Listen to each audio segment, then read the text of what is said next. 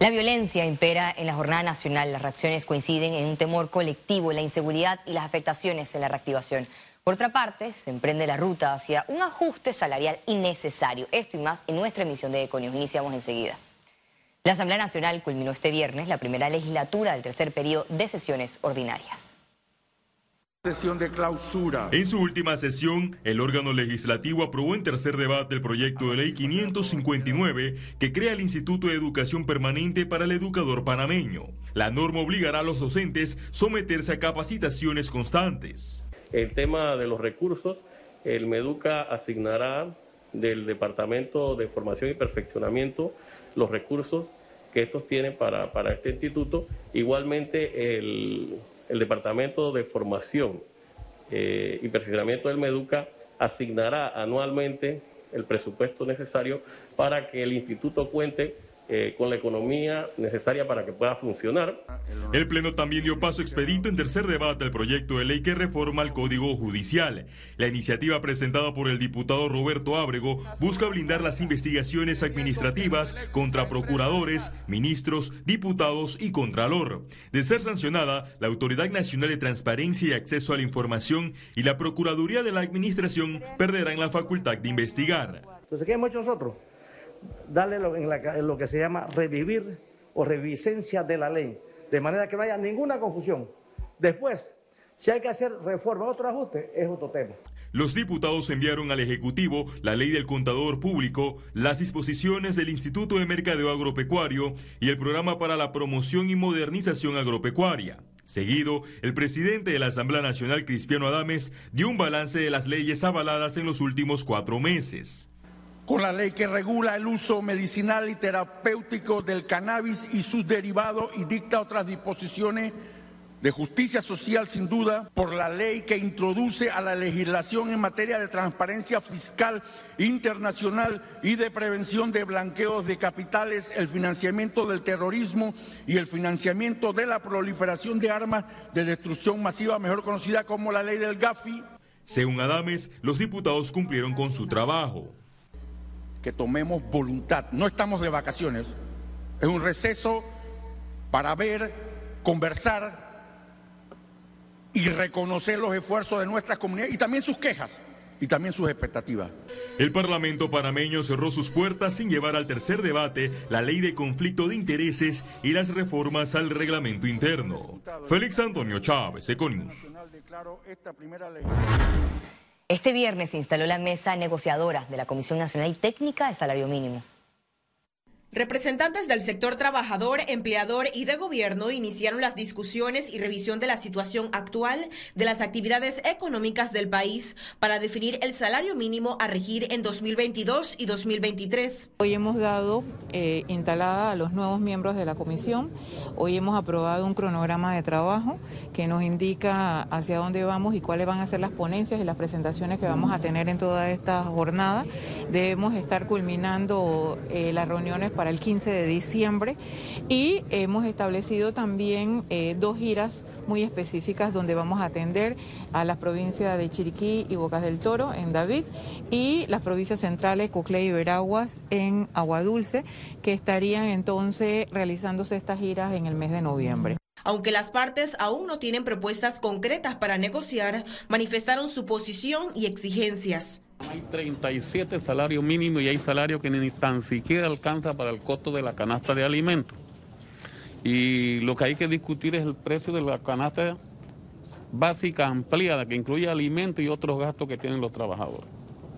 En realidad los cálculos que nosotros hemos hecho en base a 3.5 unidades por familia, el trabajador o la familia que no recibe 1.500 balboas mínimamente mensual no puede resolver sus necesidades. No, hay ningún salario por debajo de la canasta básica. Cuando usted revisa la canasta básica y revisa los salarios que se fijan por región, por, por, por actividad y por tamaño de las empresas, no encuentras que haya ningún salario. Eso no es cierto. El, el tema es que hay, que hay que mirar los salarios, hay que mirarlos y mirar realmente qué necesitamos y qué queremos como país. Esta es la segunda revisión de salario mínimo que establece este gobierno. Ciara Morris, Econews. Cambiamos de tema. Luego el tiroteo registrado esta madrugada, que dejó cinco fallecidos y siete personas heridas en un local nocturno ubicado en el corregimiento de San Felipe, las autoridades revelaron que mantienen las investigaciones. En conferencia de prensa, el Ministerio Público y la Policía Nacional destacaron que el móvil del hecho guarda relación con enfrentamientos entre bandas rivales que operan en la ciudad capital. Este acto fue cometido entre grupos pandilleriles. Si bien es cierto y lamentamos el fallecimiento de estas personas, algunos de ellos estaban ya vinculados a hechos anteriores, vinculados o habían sido heridos con armas de fuego, habían sido heridos con armas blancas, habían purgado pena en el centro penitenciario La Joya. Se realiza la Policía Nacional un operativo de manera inmediata y se logra en Juan Díaz la ubicación de un vehículo y este vehículo habían dos personas de sexo masculino en la cual se ubica un arma de fuego. Eh, al realizar la, investigación y comparar la escena y la evidencia que había, se estableció que una de las víctimas que fue trasladada al Hospital Santo Tomás era hermano de una de las personas que iba en el vehículo eh, que fue ubicado en Juan Díaz.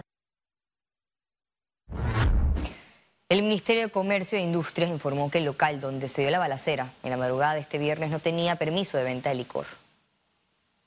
En la plataforma de Panamá Emprende, esta aviso de operación tiene eh, una actividad de restaurante de venta de comida rápida. No tiene permiso de licor y tampoco tiene permiso para discoteca. Si el alcalde nos dirige una nota hoy en donde nos indique que él, como autoridad eh, del distrito, primera autoridad del distrito, manda a cancelar el aviso de operación, inmediatamente nosotros lo hacemos. No lo podemos hacer por nuestra propia cuenta. Eso tiene que emanar de una autoridad competente. En este caso es el alcalde de la ciudad capital.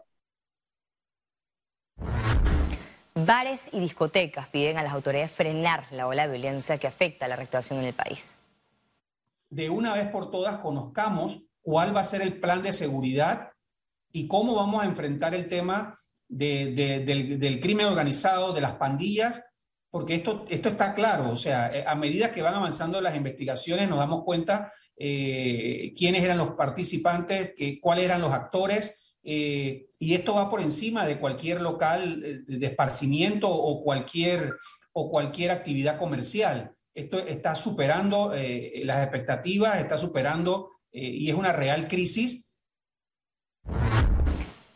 Cambiamos de tema. La positividad de pruebas COVID-19 en Panamá se mantuvo en 2.5%. Veamos en detalle las cifras del MINSA. 472.398 casos acumulados de COVID-19, 201 nuevos contagios, 174 pacientes se encuentran hospitalizados, 38 en cuidados intensivos, 136 en sala se reportan 462.900 recuperados clínicamente. Un total de 7.311 fallecidos, se registró una defunción en las últimas 24 horas. Total de vacunas aplicadas, 5.817.921 dosis. El paro provincial en la provincia de Colón se mantiene por tercer día consecutivo.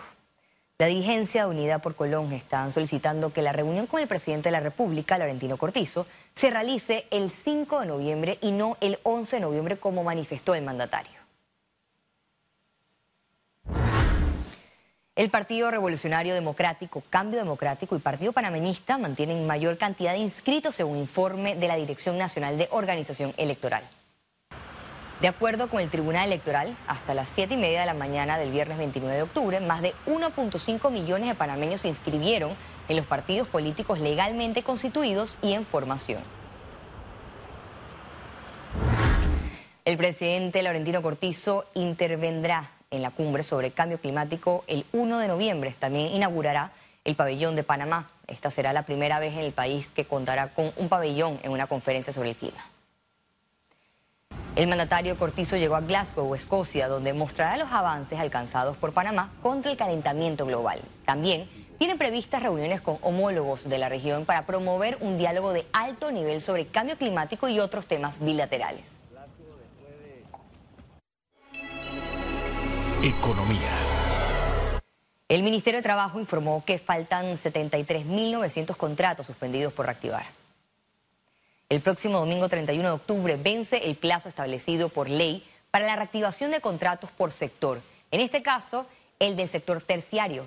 El Ministerio de Trabajo señaló que desde el lunes 1 de noviembre la Dirección Nacional de Trabajo iniciará las inspecciones para verificar que las empresas hayan cumplido con la incorporación de los trabajadores y lo registren en el sistema.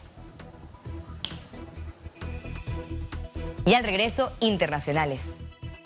Quédese con nosotros, ya volvemos.